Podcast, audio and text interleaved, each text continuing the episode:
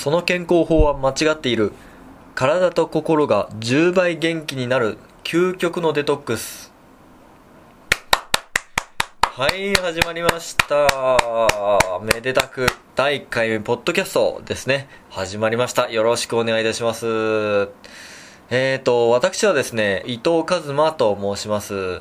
えー、長野県、信州長野県に住んでおりまして、えっと、そこからお伝えできればなと。まあ、長野県から全国にですね、あの、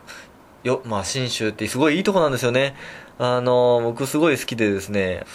まあ、昔から縁が、子供の頃からすごく縁があるところなんですけれども、長野県にはよく来てまして、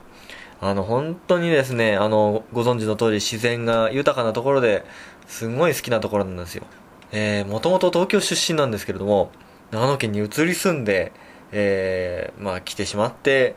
まあそういう変わり者でやってるんですけど、まあそんな感じでですね、えっ、ー、とやってまして、あとは、えー、今ですね、えっ、と仕事が整体師やってますね。えー、まあ本当にですね、小さい頃から結構、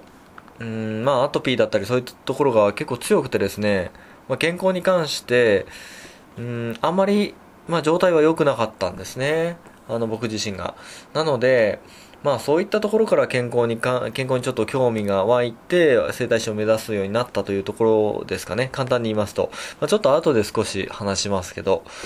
はい、えーと、で、まずですね、えっ、と、この番組の、まあちょっと流れとか、説明させていただければと思うんですけれども、あの、こういった風にですね、一人でも、あの、話すときありますし、でも一人ですと、ちょっと最初ね、あの、拍手してみたんですけど、寂しいんですよね、やっぱり。あの、まあ、二人ぐらいで話せれば一番いいなと思いますよね。ちょっと質問形式にしてみたりとか、いろいろ、あの、考えてます。それと、まあ、二人で話すんだとしたらですね、あの、ちょっとどなたかをですね、まあ、お呼びして、ゲストという形で、あの、お呼びして、著名人、その会の著名人の方が来てくれればいいですけどね、あの、まあでもちょっと頑張ってですね、あの、オファーかけてみたいなと思っているところですけれども、とそんな感じで思ってまして、えっと、まあ、とにかくこの番組の通り、えー、まあ、健康分野のことで、えー、話していきたいと思いますけれども、デトックスとか、そういったところに焦点を当てて、やっていきたいと思ってますので、そのことについて対談とかでもですね、一人や対談などで話していければいいなと思っております。まあそんなところですかね。えー、それではですね、今回のテーマなんですけれども、まあ日本の健康の現状というところなんですけれども、えっ、ー、と、まあ今はですね、あのまあこれちょっと重いタイトルなんですけれども、まあただこれも結構大事なところではあるので、あのまず最初にちょっとこれを伝えたいなと思うんですけれども、あのまあ、やっぱり健康な国と日本が言われてると思うんですね。で、長寿国ですし、やはり、えー、世界一位の長寿国という、まあ日本なんですけれども、果たしてじゃあ本当に健康なんでしょうか？というところなんですよね。日本は。本当に健康なんでしょうかね？まあ、ちょっとあの、少し、えっと、これは2014年ですかね。厚生労働省が発表した、えー、平均寿命、日本の平均寿命なんですけど、えっと、大体、あの、平均寿命のですね、あの、統計が、えー、次の年の7月頃なんですよね、あの、夏に出るんですよ。なので、えっと、まだ2015年のは、ちょっと出てないので、えー、2014年の平均寿命なんですけれども、えー、男性が約80歳、えー、女性が約87歳なんですね。80歳は男性が超えたんですね。最近まであの、本当にですね、70、まあ、70歳代でして、これが、えっ、ー、と、2012年まで70歳代でして、2013年から80歳を超えて、男性ですよね。80歳超えて、2年連続更新という感じなんですけれども、なので、まあ、あの、男女ともですね、あの、どんどんと平均寿命が上がってるような状態なんですね。はい。で、まあ、本当にですね、まあ、上がってる状態なんですけど、伸び続けてますね。まあ、そんな平均寿命なんですけれども、一方で、健康寿命というのがありますね。まあ、これはですね、えっ、ー、と、ご存知ない方もいらっしゃると思うので、えっ、ー、と、まあ、少し説明したいと思うんですけれども、健康寿命というのは、健康上の問題がない状態で日常生活を送れる期間のことなんですね。えっ、ー、と、まあ、というのはですね、まあ、自立して生活が送れる期間という感じですかね。なので、えっ、ー、と、まあ、介護とか、まあそういったものに頼らないで、えっと、自分で自立して生活ができるというような、えの、あの、まあ、期間を健康寿命といますね。なので、平均寿命から、えっと、その介護などで自立した生活が送れない期間で引いたものが、えー、健康寿命ということになります。で、その健康寿命なんですけど、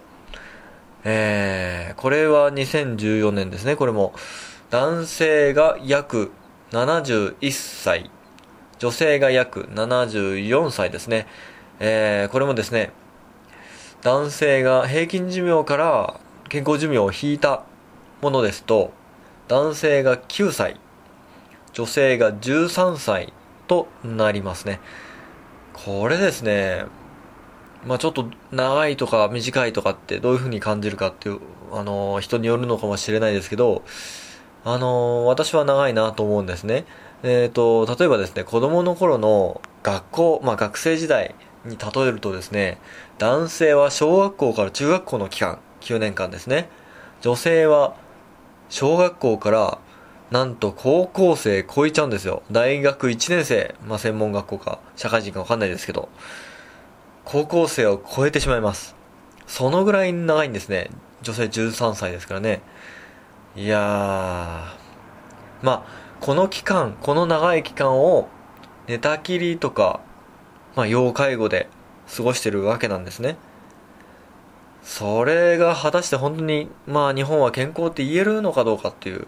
まあちょっとこの数字だけでも、あの、私はどうなのかなって思うところはあるんですけれども、まあそれでですね、ちょっと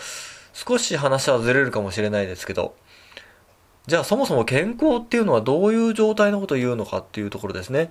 で、これですね、ちょっと調べてみてですね、WHO 検証。まあ、ちょっとあの、小難しい話になってきちゃうと良くないんですけど、まああのですね、まあほん、あの、まあ WHO 検証というところですね、まあ健康の定義というのを出してまして、まあ日本語訳されたものをあの話しますけど、僕はちょっと英語できませんので、健康の定義を言いますと、健康とは病気でないとか弱っていないということではなく肉体的にも精神的にもそして社会的にも全てが満たされた状態にあることを言います。なるほど。ということはですね、この健康寿命というのは、その自立した生活ができる人が健康寿命と言いますので、まあ、介護だったり、うん、何か病院通い、まあ、病院で入院していたりとか、あの、そういった方を除いては健康寿命と、健康寿命の中に入るので、まあ、日本の中では健康と言えるのではないかと思うのですが、この WHO の健康の定義で言うと、病気でないとか弱っていないとかいうことではなくて、それだけじゃなくて、肉体的にも精神的にも、そして社会的にも、全てが満たされた状態って言ってるんですね。ということは、例えばですね、まあ、あの、んまあ、普段不調を訴えてて、あの、結構苦痛な思いをしてたり、痛みを抱えてる方だったり、まあ私はちょっと整体師なので、整体来て不調を訴えたり、で、例えば精神病、精神的なあの疾患もありますもんね。あの、うつ病だったり、もううつ病すごく多いですよね。そういった方は、果たして健康なんでしょうか？ああの、WHO のその今の言った検証ですと、健康だとは言えないんじゃないかなというふうに、あの、思いますね。なので日本人にはどのぐらいの健康の人がいるんだろうなっていうところをすごく思いまして、あの、私はその、やはり先ほども言いましたように、あの、整体師やってるんですけれども、本当に整体師やってるとすごくですね、いろんな不調の方もすごい来る来るんですよ。まあ当たり前なんですけど、整体ですから。ですけど、その数がものすごく多いわけなんですね。本当に、まあちょっとそこら辺もですね、あの、あまり時間がなくなってきてしまったので、あの、また次回話せればいいなと思うんですけれども、なので、えっ、ー、と、ちょっと今度はですね、えー、えー、今度医療費の問題ですね。日本の医療費。これもちょっと話しておきたいんですけれども、これもですね、これちょっとびっくりする金額なんですよ。ちょっと情報古いんですけれども、2013年2013年度ですね、の、えー、医療費なんですけど、これが、えー、過去最高の40兆610億円です。これすごい額なんですよね。40兆610億円ですからね。これを、まあ、一人当たりに換算してみますと、まあちょっと、あの、大体ですけどね、1億2000万人で割ってみたんですね。そうするとですね、3338億4000万という数字が出てきました。これはとてつもないですよね。本当に。あの、いや、本当にこんだけかかってるのかというところなんですけれども、これもちょっとですね、あの、まあ、かなり詳しく調べたわけではないので、あの、ざっと調べただけですので、あの、ちゃんとですね、またお伝えできればなと思うんですけれども、ただとにかくですね、あの、莫大な、膨大な金額が医療費にかかっているということですね。なので、やはり病院を抱えるこの日本になるわけですよ。病院大国日本になるわけですね。なので、私としてはこうやって日本って、あの、健康な国、まあ、長寿国、長寿国というのは合ってると思うんですけど、健康な国とは言えないんじゃないかなというのをすごく思いまして、で本当にこの現状をですね、どうにかしたい、変えたいと思うのが、あの、まあ、本当に整体師としてどうにかしたいというところなんですけども、整体師だけでは、まあ、あの、解決しきれないというところもあるので、まあ、そこら辺もですね、またちょっと次回なになるんですけど、すいませんね、いろいろ次回ばっかりで。